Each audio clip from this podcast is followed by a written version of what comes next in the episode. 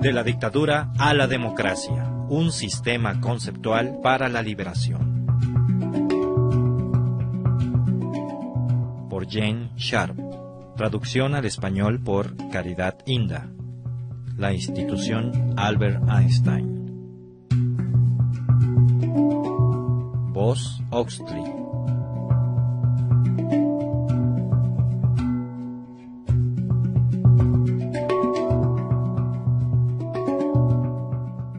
Capítulo 2 Los peligros de las negociaciones. Algunas personas, cuando tienen que enfrentarse a los severos problemas de combatir una dictadura, se echan para atrás y caen en una sumisión pasiva, como lo vimos en el capítulo 1. Otras, como no ven posibilidad alguna de alcanzar la democracia, pueden llegar a la conclusión de que deben buscar un arreglo con la dictadura, con la esperanza de que mediante la conciliación, el compromiso y las negociaciones podrán atraer a algunos elementos positivos y acabar con las brutalidades. Superficialmente, por carencia de opciones más realistas, esta manera de pensar es atrayente. Una pelea seria contra las dictaduras brutales no es una perspectiva agradable. ¿Por qué hay que recorrer ese camino? ¿No pueden todos ser razonables y encontrar maneras de hablar, de negociar la forma de terminar gradualmente con la dictadura? ¿No pueden los demócratas apelar al sentido común y de humanidad de los dictadores y convencerlos de que deben reducir su dominio poco a poco y quizá finalmente ceder por completo para que se establezca una democracia? A veces se argumenta que la verdad no está toda de un lado. ¿Quién sabe si los demócratas no han comprendido a los dictadores, que acaso obraron con buenas intenciones y en circunstancias difíciles? Quizá algunos piensen que los dictadores gustosamente se separarían de la difícil situación que vive el país, si se les estimulara o se les tentara a ello. Podría argumentarse que a los dictadores se les debería ofrecer una solución por medio de la cual todo el mundo saliera ganando, los riesgos y dolores de proseguir la lucha podrían ser innecesarios, se puede argumentar.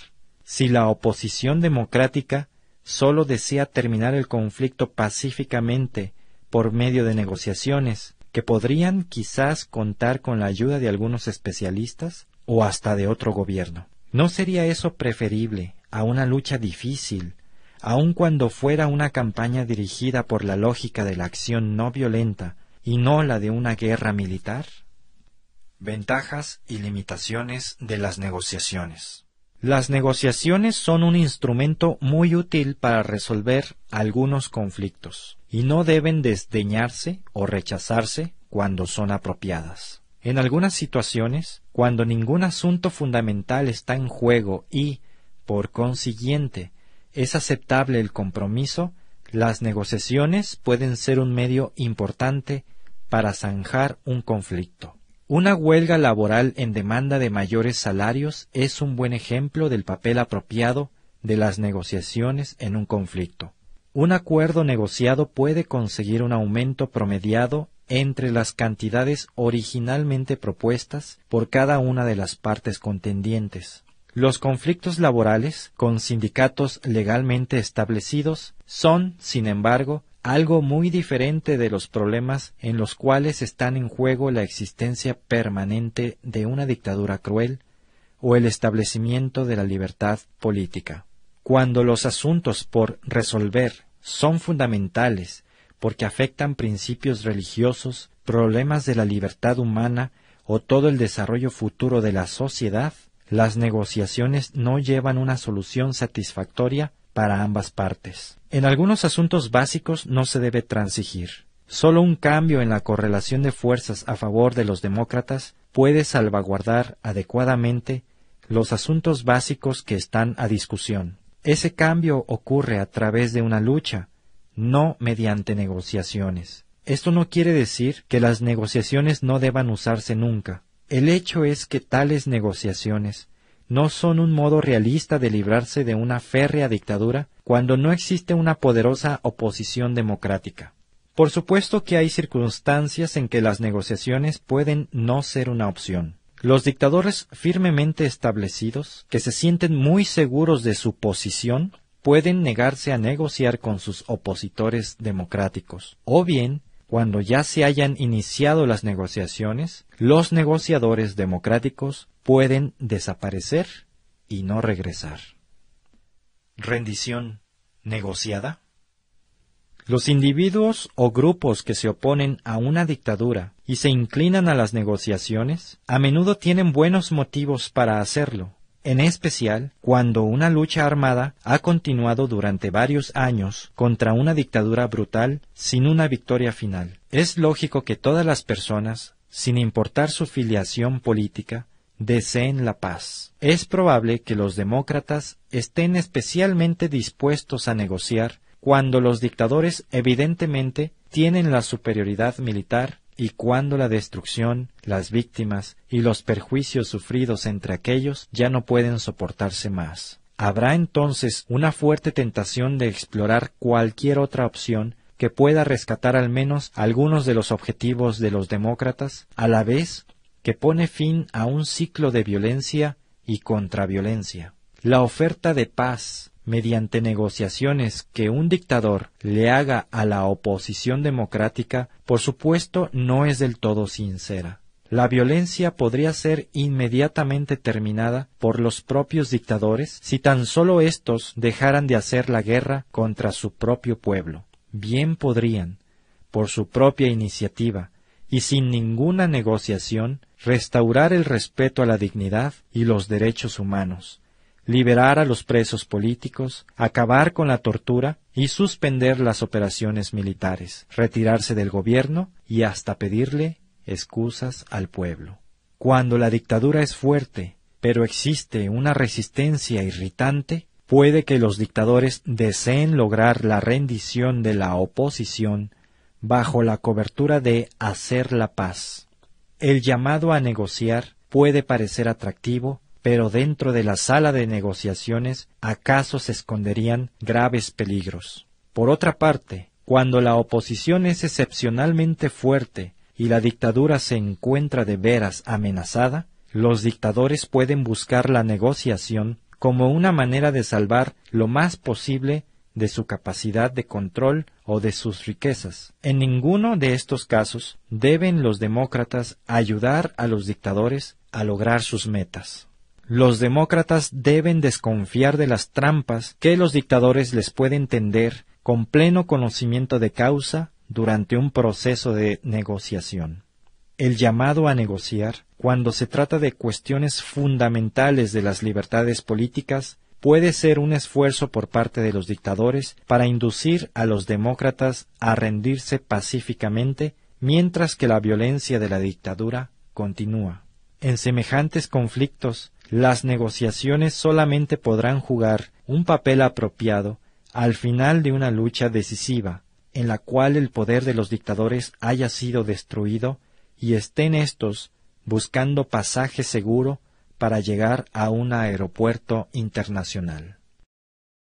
El poder y la justicia en las negociaciones.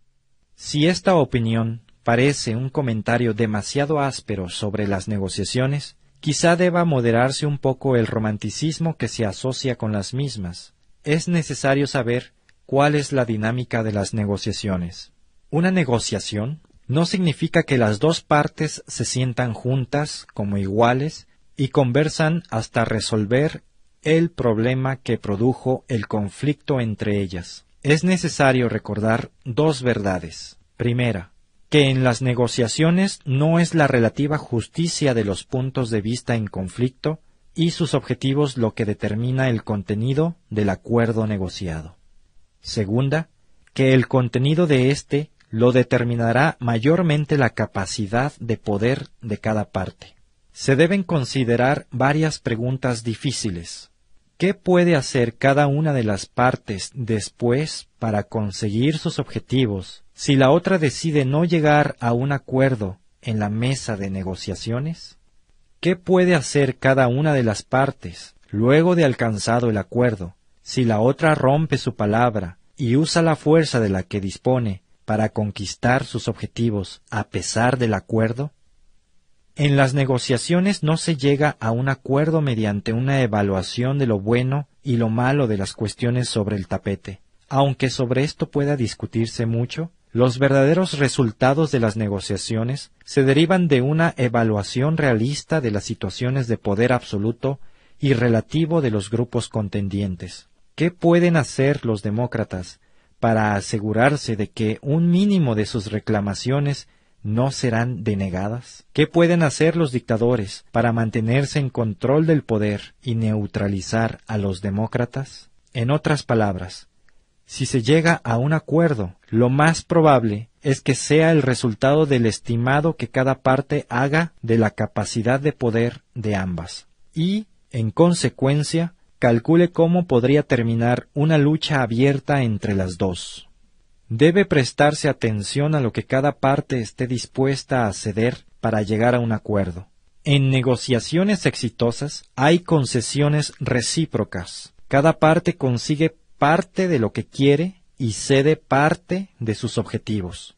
En los casos de dictadura extrema, ¿qué es lo que las fuerzas pro-democráticas van a ceder a los dictadores? ¿Qué objetivos de los dictadores tendrán que aceptar las fuerzas democráticas? ¿Tendrán los demócratas que conceder a los dictadores, sean estos un partido político o una camarilla militar, un papel permanente constitucionalmente establecido en el futuro gobierno? ¿Dónde queda la democracia entonces? Aun pensando que todo salga bien en las negociaciones, hace falta preguntarse ¿qué clase de paz saldrá de ahí? ¿Será entonces la vida mejor o peor que si los demócratas hubieran empezado o continuado la lucha? Dictadores agradables. Una variedad de motivos y objetivos subyacen la dominación de los dictadores, poder, posición, riqueza, la reestructuración de la sociedad y más. Uno debe recordar que ninguno de estos será satisfecho si abandonan sus puestos de control.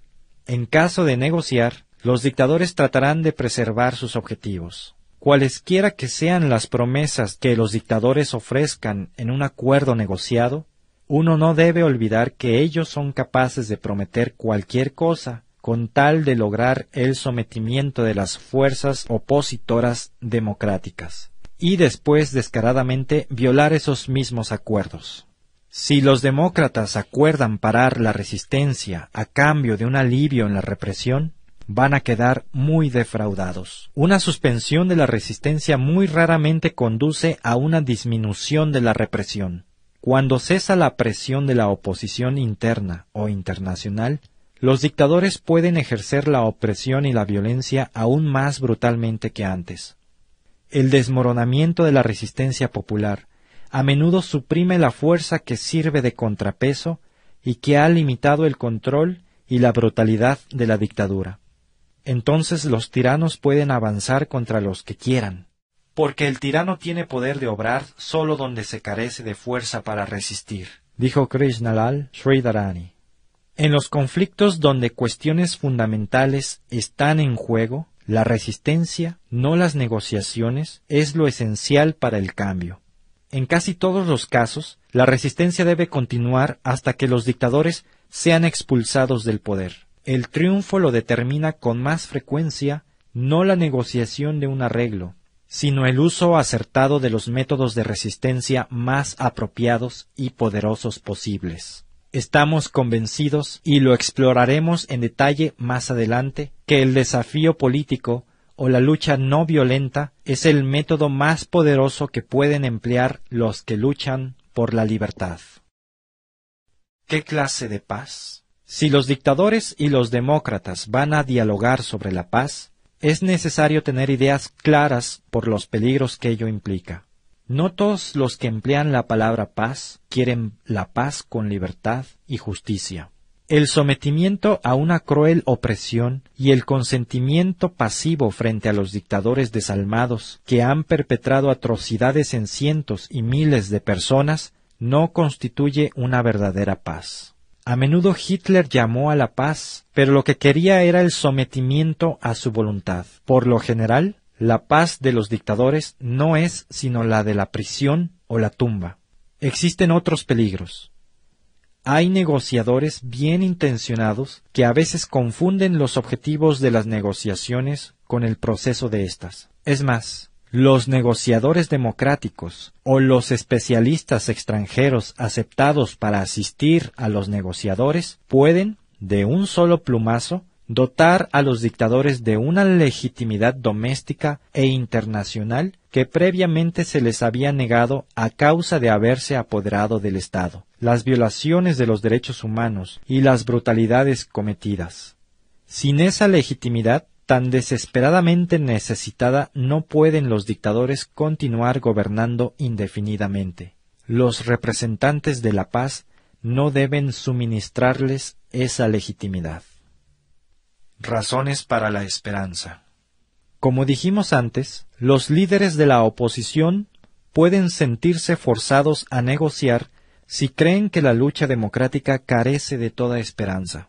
Sin embargo, ese sentimiento de impotencia puede cambiarse. Las dictaduras no son permanentes.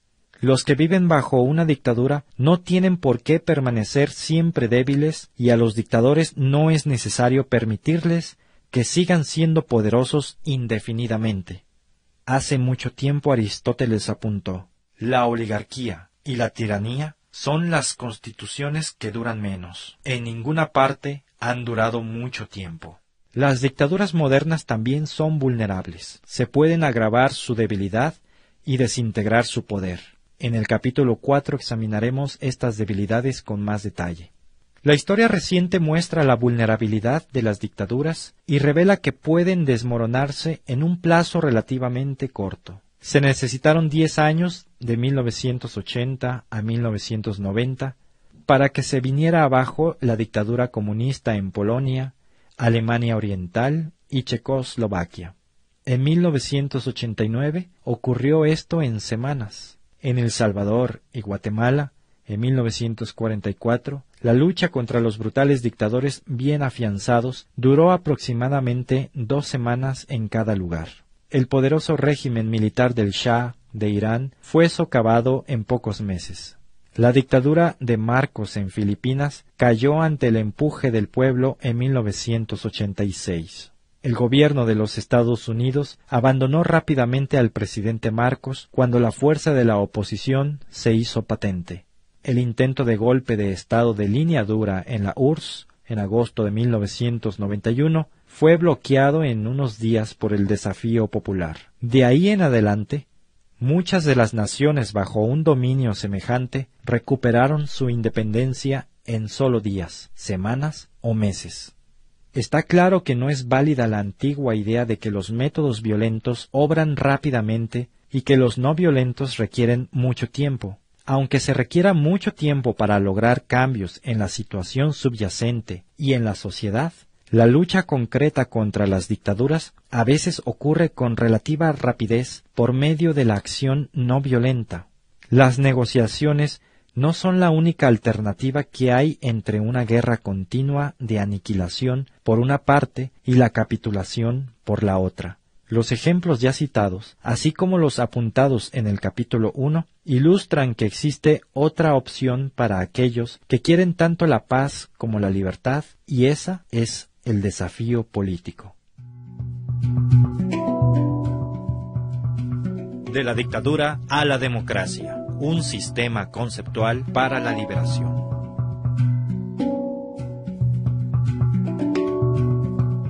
La misión del Instituto Albert Einstein es promover a nivel mundial el estudio y uso estratégico de la acción no violenta en casos de conflicto. La institución se compromete a defender libertades e instituciones democráticas, oponerse a la opresión, las dictaduras y el genocidio, y reducir la dependencia en la violencia como herramienta política. Para lograr estos fines, se procederá de tres maneras. Fomentando investigaciones y estudios sobre los métodos de acción no violenta y su uso en diferentes conflictos en el pasado compartiendo los resultados de estos estudios con el público por medio de publicaciones, conferencias, medios de comunicación masiva, etc. Asesorando a grupos en conflicto sobre el potencial estratégico de la acción no violenta.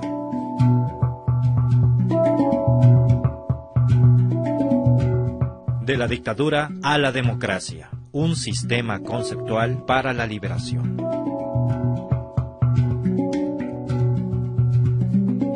Todo el material que aparece en este libro es del dominio público y se puede reproducir sin el permiso de Jen Sharp. Se agradece mención de la fuente.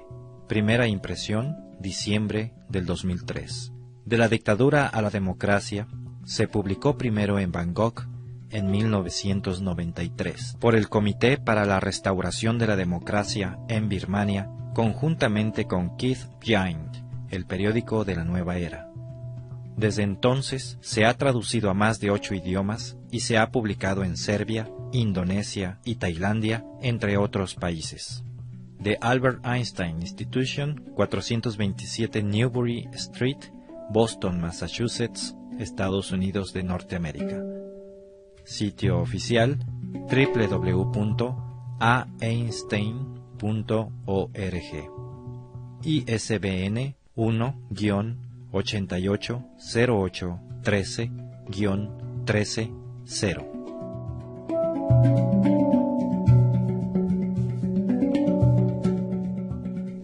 Los tracks musicales utilizados en este audiolibro fueron tomados del sitio www.freemusicarchive.org.